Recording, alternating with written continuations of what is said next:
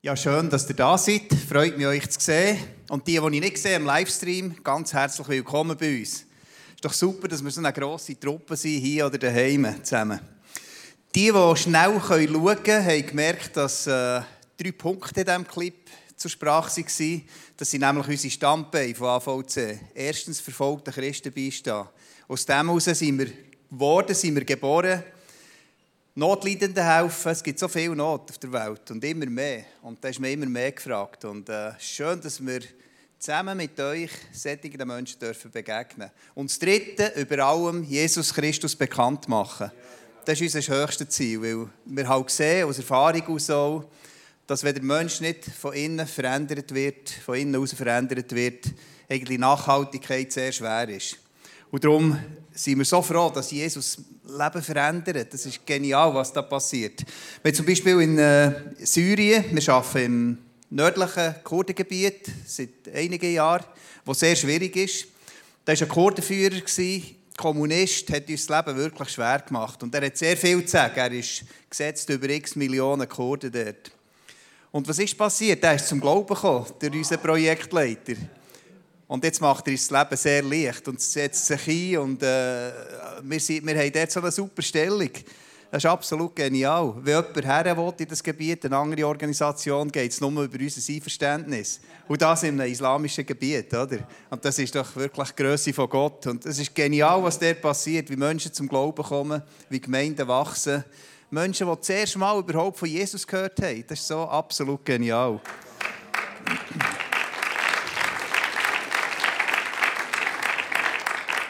Bevor ich ins Schwärmen komme, zurück zur PowerPoint. Wir sehen auf dieser Karte die dunkel markierten Länder. Das sind unsere Einsatzländer. Es sind etwa 60, wo wir als Gesamt-AVC tätig sind. Viele sind sehr schwierige Länder. Und die roten kleinen Ländchen, das sind eigentlich Geberländer. Das sind die auch, die uns helfen, hinter uns stehen und die Arbeit unterstützen, dass wir überhaupt tätig sind. Wir sehen unser Team, wo wir im Moment 25 Mitarbeitende sind, also zahlte Mitarbeitende. Aber wir als kleines Trüppeli könnten das nie alles stemmen. Wir machen zum Beispiel noch viele Hilfsgütertransporte, das Jahr schon gegen die 1000 Tonnen, die da äh, umgefugt worden sind. Das gibt einen Haufen Bütze und da haben wir 280 ehrenamtliche Helfer, die, die da tagkräftig mit anpacken. Das ist absolut genial. Und was so super ist, wir haben eine Gebetspartnerschaft, wo 2200 Better schon mit uns vereint sind. Und das geht so richtig der Boden, oder? Das dreht uns. Auch wenn es eben zum Teil schwierig wird, weil Herausforderungen kommen, wir wissen, wir sind Tragen von Gebet absolut genial. Und danke für die, die da schon voll mitmachen. Dann haben wir etwa 6000 Spender, die uns helfen, dass wir überhaupt die Arbeit machen können. Jetzt fragst du dich vielleicht, ja, wie kann ich da mich engagieren? Ich möchte auch gerne irgendwie tätig sein. Da gibt es einen Haufen Möglichkeiten und das sehen wir jetzt gerade in einem Clip. Wir freuen uns, wenn du über diesen Anlass hinaus Teil der AVC-Familie bist. Lass dich inspirieren durch die Filme auf unserer Website. Bleib up to date mit dem AVC-Report. Folge uns auf Facebook und Instagram und teile die Posts. Und Kling dich ein in unsere stark wachsende Community bei Gebetsexplosiv. Du bekommst jede Woche ein Mail mit aktuellen Infos und Gebetsanliegen. Schreib mit Gott Geschichte. Und dann auch noch das. Hilf uns helfen und schick dein Geld auf Einsatz. Alle Informationen dazu findet ihr auch auf unserer Homepage, wo es übrigens eine neue gibt, so auf Ende Jahr. Da müsst ihr unbedingt mal drauf. Die wird absolut genial könnt ihr auf äh, unsere Social Media einklicken. Vor allem könnt ihr einen YouTube-Channel äh, abonnieren, wo ihr super äh, Videos findet. Und dann gibt es noch etwas für solche, die ein bisschen jünger sind als ich. Der Move-Event, wo wir zusammen mit anderen Organisationen ein Event am 23. April in Aarau organisieren, wo wir Junge begeistern für Mission. Das wird absolut der Hammer werden. Und wir wollen die Leute nicht nur begeistern und dann wieder heimschicken, sondern wir bieten Einsätze an. Also du kannst irgendwo her auf Moldawien oder so absolut genialen Einsatz machen. Wir hatten jetzt ein Team, eine Jugend mit 46 Jungen und die sind alle hell begeistert zurückgekommen. Absolut der Hammer, was sie erlebt haben. Dass sind Wunder passiert, dass sind Heilige passiert, dass sie, die haben das hautnah dürfen miterleben, wie Gott wirkt. Und das ist natürlich das Beste, oder, was ihm passieren kann. Weihnachtspäckchen-Aktion, da seid ihr ja voll dran beteiligt. Ich habe oben schon einen Haufen Päckchen gesehen. Absolut super. Das bringt so viel Freude. Und da kann man mit einem Päckchen kann man so viel bewirken. Da kann man wirklich die Liebe von Gott einem Menschen zeigen. Und zum Tag der verfolgten Kirche haben wir eine Gebetsbroschüre herausgegeben. Sieben Tage beten für Verfolgte. Da ist immer ein Bericht einem Land drauf und Gebetsanliegen. Das liegt hier hinten auf dem Tisch, der rechts im Ecke steht. Den könnt ihr euch gerne bedienen oder auch noch nachbestellen, wenn ihr mehr braucht. Ebenfalls hat es dort eine Liste, wo ihr den Report könnt abonnieren könnt. Und äh, ja, schaut euch dort mal ein bisschen um nachher. Jetzt gibt es natürlich etwa 50 Länder, wo Christen verfolgt werden. Ich kann jetzt nicht von allen berichten, sonst sind wir morgen Morgen noch da. Aber äh, wir wollen nur zwei tangieren. Hier seht ihr übrigens eine Karte eingeblendet. Das ist der, der äh, Verfolgungsindex, den Open Doors jedes Jahr rausgibt. Die machen geniale Arbeit, ihre Research-Arbeit und wir profitieren sehr von dem. Der seht ihr äh, die zehn schlimmsten Verfolgungsländer aufgelistet und wir sind in acht von diesen tätig als AVC. Nordkorea natürlich schon lange an der Spitze, etwa seit 40 Jahren wo Christen brutal verfolgt werden. Wir rechnen 70'000 Christen, die in Arbeitslagern inhaftiert sind, zu schlimmsten äh, Bedingungen, richtig zu Tod geschunden werden. Und wie gut, wenn wir für so Menschen beten können. Afghanistan, wo ein grosses Thema ist im Moment, wo die Verfolgung wieder sehr zunimmt. Äh, Pakistan, wo die Verfolgung auch zugenommen hat, wo ich am Dienstag hergehe, weil wir ein Projekt haben für Afghanien-Flüchtlinge äh, danke auch für Gebet. Ich werde nach Beluschistan gehen, wo nicht ganz ungefährlich ist. Im Moment läuft im Kino gerade ein Film über das Polizistenpärli, das dort äh, gekidnappt worden ist und äh, auf wunderbare Art wieder freigekommen ist. Und so geht die Liste weiter. Schön, wenn wir uns zusammenschließen und beten für die Menschen, die unter grossen Schwierigkeiten ihren Glauben leben. China, das uns stark beschäftigt, wo der Kontrollmechanismus total ist heute und wo gerade auf dem Weg ist, ein totalitäres System aufzubauen nach dem Muster von Nordkorea. Der Präsident, der mehr Macht hat heute als der Mao, also das sind riesige Herausforderungen. Schon wenn wir mit unseren Leuten in Kontakt kommen, das ist gar nicht so einfach. Wir müssen da ziemlich erfinderisch sein, dass wir unter dem Radar durchkommen. Indien, wo die Verfolgung sehr stark zunimmt, äh, und so könnte man den Katalog fortsetzen. Wir schauen uns mal zwei Beispiele an. Eins aus der Sahelzone, wo wir beobachten, dass äh, die Verfolgung sehr zugenommen hat in den letzten zwei, drei Jahren. Und wenn wir denken an Nordnigeria, die grausamen Übergriffe, die dort stattfinden. Wir arbeiten schon länger in Mali, wo auch sehr schwierig geworden ist, ob schon offiziell Religionsfreiheit ist. Aber wenn jemand zum Glauben kommt, kommt er in grösste Probleme entweder durch die Familie oder durch die Gesellschaft. Und da schauen wir uns jetzt ein paar Beispiele an.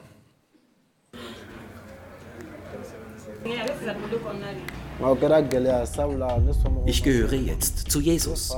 Aber das gab große Schwierigkeiten. Mein Vater war überhaupt nicht einverstanden. Er sagte mir, dass er mich töten wird, wenn ich nicht vom Glauben absage, denn ich trage den Namen eines großen Moslems. Als sich die Situation zugespitzt hat, bin ich hierhin zum Pastor geflohen und er hat mir geholfen.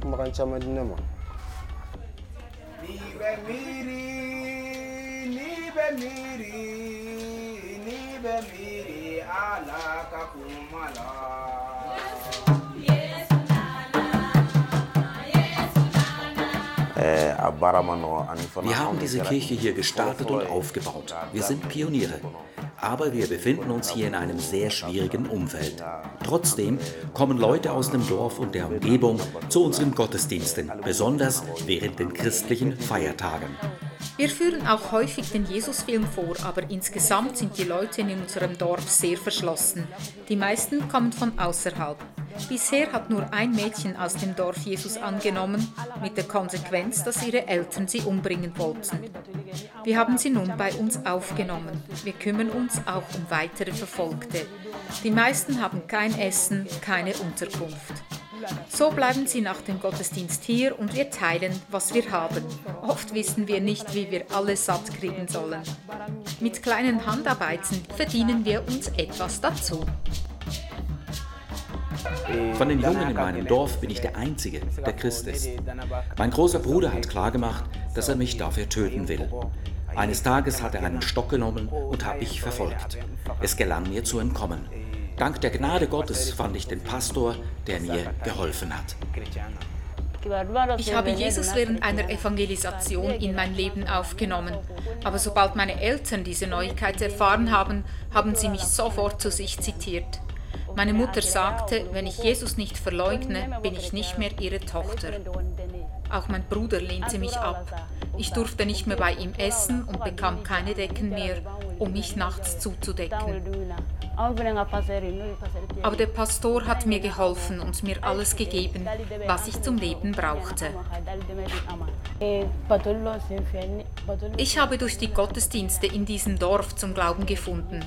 Unser Haus befindet sich gleich hier hinten. Mein großer Bruder hat gesagt, dass er mich umbringen werde, wenn ich weiter in die Kirche gehe. Meine Familie hat alles gemacht, um mich vom Glauben abzubringen. Sie haben auch allerlei Opfer gebracht, auch Tieropfer. Eines Tages machten sie wirklich ernst. Ich floh von zu Hause und ich konnte mich hierhin flüchten. Hier bin ich in Sicherheit. Als ich die gute Nachricht gehört habe, habe ich sofort mein Leben Jesus Christus übergeben. Meine Eltern hörten davon und sie fragten mich, stimmt es, dass du Christ geworden bist? Und ich sagte ja. Sie machten mir klar, dass sie das nicht akzeptieren würden. Es gäbe keinen anderen Weg, ich müsse mich von Jesus abwenden, sonst wäre ich nicht mehr ihre Tochter. Gleichzeitig haben sie mir einfach nichts mehr zu essen gegeben. Ich konnte nicht mehr daheim essen. Sie haben mich auf offener Straße geschlagen. Aber ich habe nicht aufgehört, in die Kirche zu gehen. Und schließlich durfte ich bei den Pastoren bleiben. Wir sind so dankbar, dass unsere Kirche offen bleiben kann. Wie erwähnt, ist der geistliche Boden hier sehr hart. Aber wir wissen, dass unser Herr alles vermag. Denkt an uns und betet für uns. Das ist das Wertvollste, was ihr für die Verfolgten tun könnt. Möge Gott euch segnen im Namen von Jesus. Amen.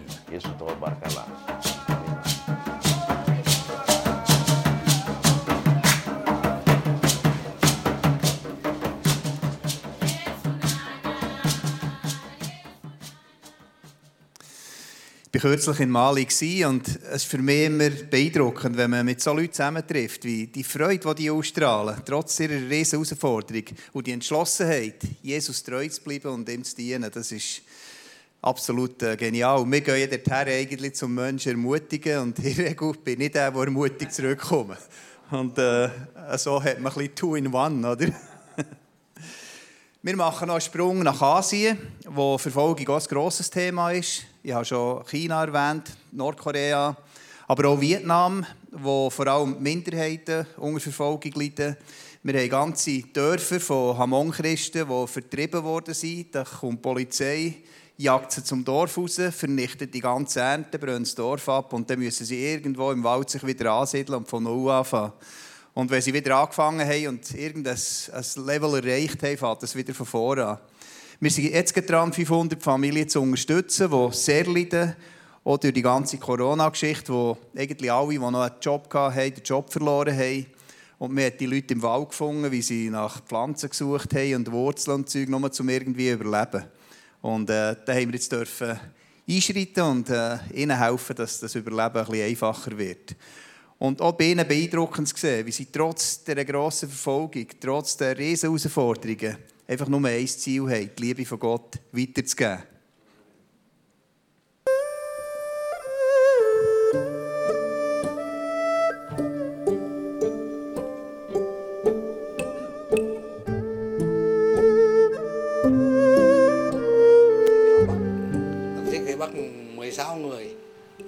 Vierzehnmal wurde ich ins Gefängnis gesteckt. Die kürzeste Zeit war drei Tage, die längste drei Jahre. Ich kam auch in Arrest, weil ich in einem Volksstamm das Evangelium predigte und die Polizei herausfand, dass ich der Täter war.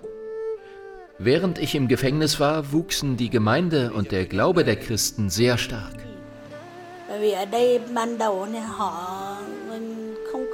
Jedes Mal, wenn mein Mann ins Gefängnis kam, verlor ich den Mut. Doch dann dachte ich, Gott lässt das zu und ich versuchte meinen Mann zu ersetzen.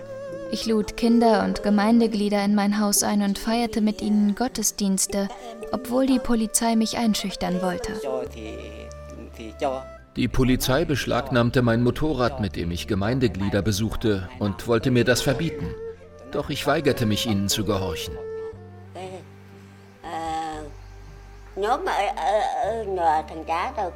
Die Polizei setzte mich unter Arrest, weil ich die Gemeinde besuchte. Aber ich gab nicht auf, weil Gott mich liebt. Auch der Pastor und die anderen in der Gemeinde. Hier habe ich alles, was ich brauche.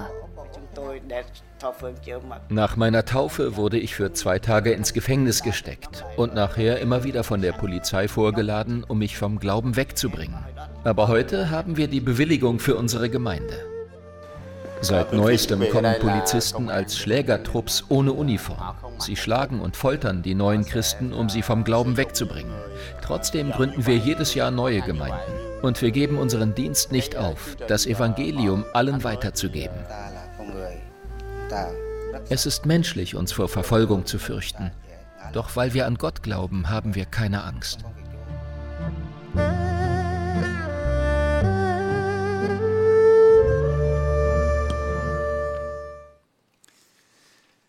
Was mir genial dünkt, wenn der ein Pastor sagt, als ich im Gefängnis war, der hat sich gemein weiterentwickelt, du bist umso mehr gewachsen. Das ist noch interessant, oder? Und ich denke, das ist das Geheimnis der Zusammenarbeit mit Gott. Wir machen, was möglich ist. Und wenn es von unserer Seite nicht mehr möglich ist, dann macht einfach Gott weiter, oder? Und das ist so absolut genial.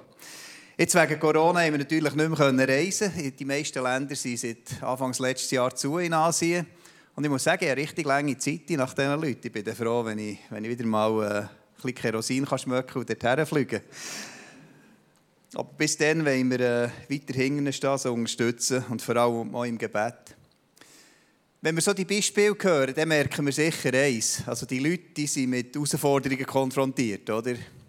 Wir ja nicht, natürlich. Oder? Bei uns läuft alles immer rund. Vielleicht bei euch, bei mir nicht. Ich denke, Herausforderungen, das gehört einfach zum Leben. Das, das sind wir alle immer wieder konfrontiert damit. Wir leben auf der Erde in einer gefallenen Schöpfung und da ist das ganz normal, das ist nichts Außerordentliches. Ich denke, das Ausschlaggebende ist, wie verhalten wir uns in Herausforderungen? Wo nehmen wir unsere Kraft her in Herausforderungen, dass wir nicht dauernd auf die Nase fallen? Ich war sehr beeindruckt, als ich letzte Woche dauernd Messages aus Indien bekam von unseren Partnern. Das ist zum Beispiel im Norden oben, fast an der chinesischen Grenze. Also da, da hat es Strassen, die gehen, da geht man stundenlang Berge auf. Und, äh, ich bin ja schon auf so Strassen gefahren. Links und rechts zerbrechen die Leute und das ist relativ herausfordernd. Aber wenn man dann dorthin kommt und die Leute trifft und sieht, ihre Freudigkeit mit Jesus unterwegs zu ihre Fröhlichkeit, ihre Entschiedenheit, ist absolut genial. Und ob schon die Verfolgung sehr gross ist, die können sich nicht, wie wir hier am Sonntag, einfach versammeln durch den Tag. Da kommen sofort die Polizei oder Religionsangehörige äh, aus dem Hinduismus und würden das auslösen, auflösen, die Leute zusammenschlagen. Die kommen zur Nacht zusammen. So nach und nach, wenn es dunkel ist, kommt einer, dann äh, zehn Minuten später kommt ein anderer. Und irgendwann sind da so 30 Leute zusammen, dann feiern sie Gottesdienst. In ihrer Begeisterung, in ihrer Dankbarkeit zu Jesus dürfen zu hören. Und äh, zur Nacht, bevor die Sonne aufgeht, gehen sie wieder heim. Die Situation ist so, dass äh, der Tempo eigentlich Kontrolle ausübt über das Dorf und die führen eine Liste, die haben gewisse Gebete, wo man Götze anbetet zu bestimmten Tagen und im Hinduismus gibt es ja Hunderttausende von Götzen, da gibt es einen Haufen anzubeten. Und wenn die nicht erscheinen zu angesagten Gebeten, wird ein Strichli gemacht und für jeden Strichli zahlen sie 500, 500 Rupien Strafe. Das ist ein Tageslohn für jemanden, der Arbeit hat. Und das summiert sich natürlich. Plötzlich haben sie 20'000 Rupien Schulden, können das nie zahlen werden angeklagt, werden verhaftet und kommen ins Gefängnis. Also wir haben einige Leute, die aus diesem Grund im Gefängnis sind. Oder auch eine Hausgemeinde letzte Woche, wo ist zusammengekommen, vielleicht 20, 30 Leute. Plötzlich kommt jemand rein, schießt so einen, einen Hindu-Götze auf den Boden, der geht kaputt.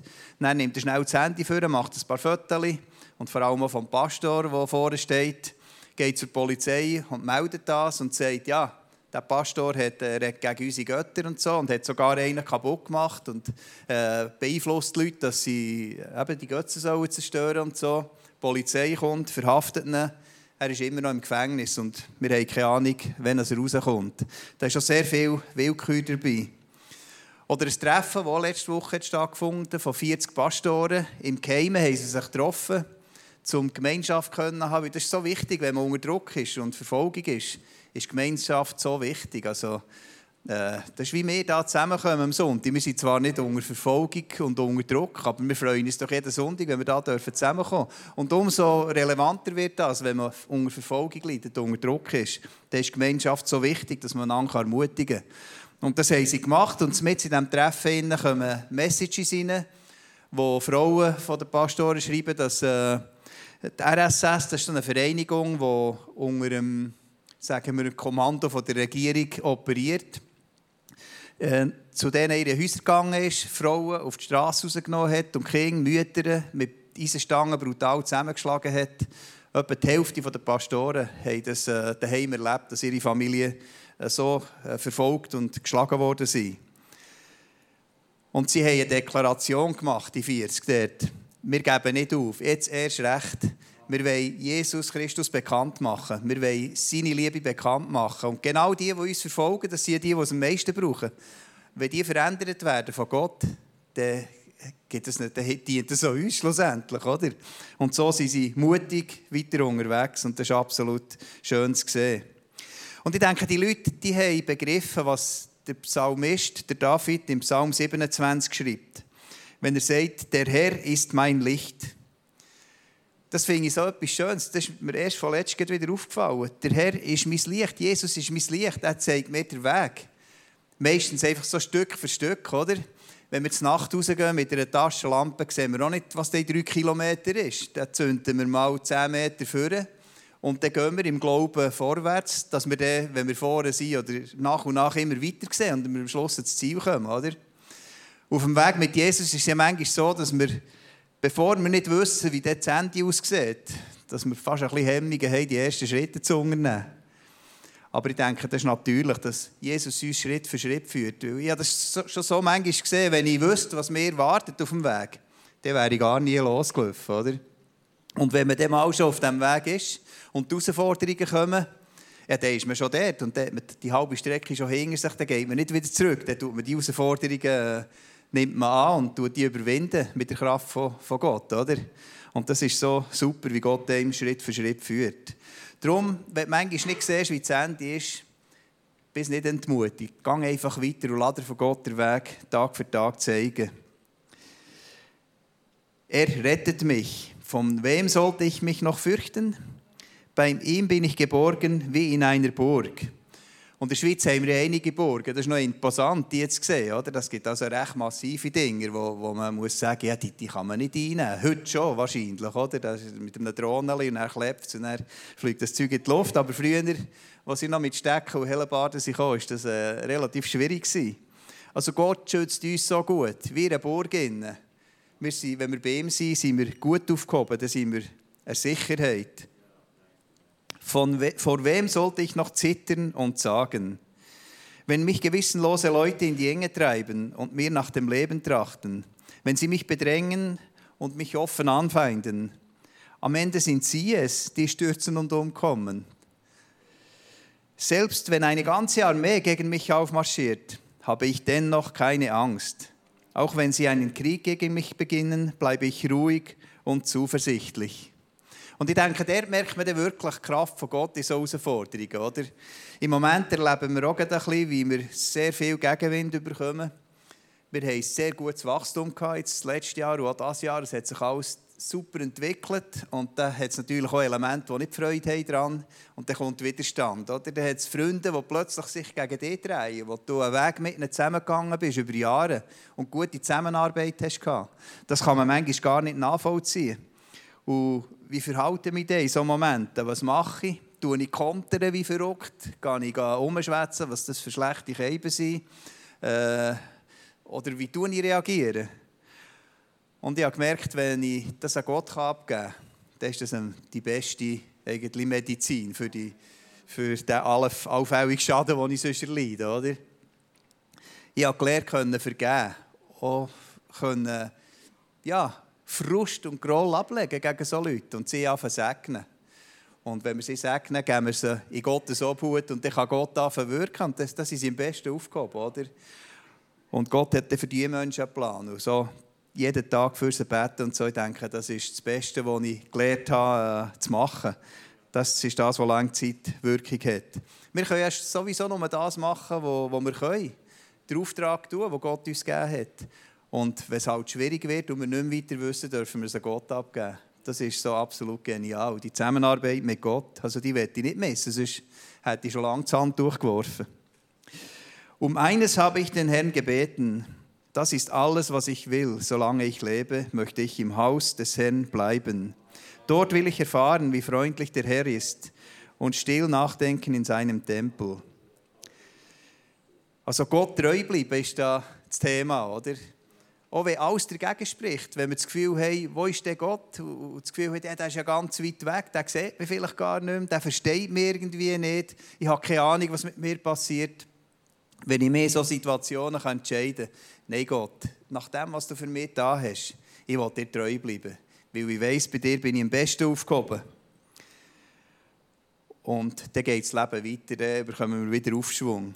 Er bietet mir Schutz in schwerer Zeit und versteckt mich in seinem Zelt. Wie mit der Burg kann man das, äh, er bietet uns Schutz. Er stellt mich auf einen hohen Felsen. Es gibt ja manchmal Situationen, wo wir das Gefühl haben, alles hat uns verlassen, alles ist gegen uns, oder?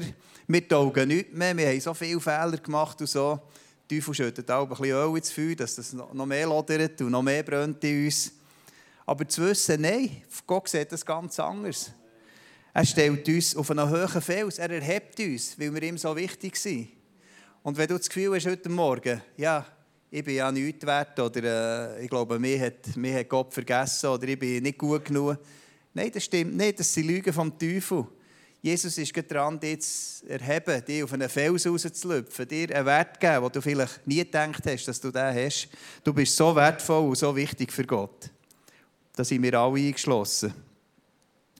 Er stellt mich auf einen hohen Felsen, unerreichbar für meine Feinde ringsumher. In seinem Heiligtum will ich Opfer darbringen, voll Freude für den Herrn singen und musizieren. Und das kann man auch, wenn man nicht singen kann. Ich mache das auch im Auto, wenn ich allein bin, eine Worship-CD anlasse und dann dazu singen, wie ich es heute auf dem, Morgen daher, auf dem Weg daher gemacht habe, heute Morgen. Äh, das, das baut einem auf. Das ist, das ist so gut. Das ist einfach Gottes Gegenwart, die da ist. Und dann spürt man, wie man aufgebaut wird. Und das habe ich auch erleben in der letzten Zeit, als ich 15 Monate lang Covid gelitten habe. Das ist relativ mühsam. Ein Monat ging aber 15 Monate.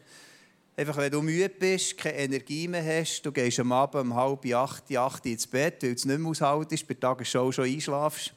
Nach 10 Stunden am Morgen stehst du auf und hast das Gefühl, du bist noch müder, als du ins Bett bist und, und hast nicht geschlafen. Du, du äh, kämpfst dich durch, gehst arbeiten, kommst wieder heim und dann gehst wieder ins Bett. Das ist einfach das Leben noch aus Essen, Schlafen und Arbeiten stattgefunden. Für andere hat es nicht mehr gelangt. Und das, das ist gleichzeitig mit äh, der Krebserkrankung von meiner Frau. Also so ein bisschen doppelte Herausforderung. Und da bin ich manchmal schwach im Bett gelegen und habe mir einfach Fragen gestellt und habe Gott gefragt und gesagt, oh, was soll das alles? Warum mich, oder? Warum, warum passiert das alles und wann nimmt das ein Ende und so? Und irgendwann, als ich auch so wach gelegen bin im Bett und Gott vorgejammert habe, ganz Katalog, und alles hinterfragt habe wieder, äh, da war mir, wie wenn Gott sagt, du weißt, ich kann dir den Grund jetzt nicht sagen, warum das, das so ist. Aber ich frage dich, ich stelle dir eine Frage. Bist du mir gleich noch treu? Und das, das hat etwas mit mir gemacht. Dass ich habe mich mit dem auseinandersetzen. Bin ich Gott wirklich treu? Ich wollte Gott treu sein, auch in Situationen, wo ich gar nichts spüre, wo alles dagegen spricht. Und dann haben wir angefangen überlegen, ja, was gibt es denn noch Gutes in meinem Leben, oder? Weil ich habe Depressionen gelitten, auch. ich war beim Punkt, gewesen, nicht mehr zu leben. Nicht, dass wir gerade zu leben nehmen, aber einfach genug vom Leben, nicht mehr leben Und das ist eigentlich nicht so meine Natur. Äh, Markus kennt mich ein bisschen besser. Ich bin eigentlich ein fröhlicher Mensch. Ich habe mich selber nicht mehr kennt. Und das ist fast eben schon an Frage, oder? Aber nachher haben wir mal überlegen, was gibt es denn Gutes in meinem Leben? Und da gibt es einen Haufen. Also da sind mir Sachen in Sinn gekommen, die halbe Nacht lang. Und ich, ich habe Gott können danken dafür und, und Gott loben. Und das stellt dem dann wieder auf die Beine, oder? Das, das war ganz anders gewesen nachher. Und das ist so wichtig, denke ich, dass, dass wir Gott, dass wir Treue zu Gott beibehalten. Auch wenn alles dagegen spricht. Weil er meint so gut mit uns. Er gibt uns Kraft. Er gibt uns das Fundament, das wir brauchen, auch in schwierigsten Situationen. Das, das habe ich wirklich erleben und das hat mir enorm geholfen, sonst wäre ich auch nicht über den Berg gekommen. Und das, dort gibt es ein Lied, das mich immer begleitet hat. Auch Nacht, Tag und Nacht, wenn ich unterwegs war, war das immer in meinem Kopf. Oder auch Nacht, wenn ich wach gelegen bin. Ihr kennt es alle, das Lied «We Believe», oder? «In this time of desperation», in einer Zeit von der Verzweiflung wenn Zweifel und Angst mich gefangen nehmen. Und in dieser Situation bin ich genau gewesen. Da gibt es nur ein wirkliches Fundament, das hat, das eben auch einen Sturm hat. In dieser kaputten Generation, wenn es dunkel um uns wird, dann hilfst du uns zu sehen. Und in solchen Situationen gibt es nur eine wirkliche Rettung. Nämlich, was im Refrain kommt. Ich glaube an Gott, der unser Vater geworden ist. Ein Gott, stell dir vor, Gott, das Höchste, was es gibt, ist dein persönlicher Vater geworden und mein Vater. Das ist doch ein wahnsinniges Privileg. Ich glaube an Jesus. Ich glaube an den Heiligen Geist, der mir neues Leben gegeben hat. Ich glaube, dass Jesus für mich am Kreuz gestorben ist. Für meine Sünden, für meine Krankheiten, für meine Nöte. Ich glaube, dass er den Tod überwunden hat. Ich glaube, dass er auferstanden ist. Und wir mit dem, oder, wo wir uns entschieden haben, ich will dich in mein Leben aufnehmen. Und wir wissen, er kommt wieder zurück. Er ist noch nicht fertig, oder? Er ist noch nicht aller Tage Abend. Das Beste wartet noch. Das ist doch super. Ich möchte dir einfach Mut machen, wenn du vielleicht in einer Situation bist, von Herausforderungen, von Verzweiflung, wo du nicht mehr weißt, wie es weitergeht, wo du nicht weiter siehst, wo das Klima auch dunkel aussieht. Verlier das Vertrauen in Jesus nicht. Oder tu das Vertrauen erneuern in Jesus. Weil, weil du weißt, im Tiefsten, dass es nur er ist, der dich aus diesem Loch herausholen kann, der dir Boden und Fundament gibt. Und vielleicht hast du noch nie den Schritt zu Jesus gemacht, dann darfst du das heute machen. Das ist die beste Gelegenheit, zu sagen, Jesus, ich möchte dich in mein Leben aufnehmen. Ich möchte auch die Kraft erleben, die mich trägt in so schwierigen Situationen. Und wenn du diesen Entscheid triffst, dann kannst du nachher während dem Schlusslied vorkommen. Das sind Leute, die gerne mit dir reden, mit dir beten und den Schritt auf Jesus zu mit dir machen. Du kannst das natürlich auch daheim vor dem Fernsehen machen. Der Gott ist da nicht an Distanz gebunden. Das, das funktioniert überall. Das ist jetzt schön, oder? Reich Gottes funktioniert einfach überall, unter allen Umständen. Und darum bin ich so froh, dass ich da im Reich Gottes darf tätig sein darf. Auch über meine Pensionierung aus hört ihr das nicht auf. Mit dem wünsche ich euch viel Segen und Freude und Mut, Jesus weiter treu zu bleiben.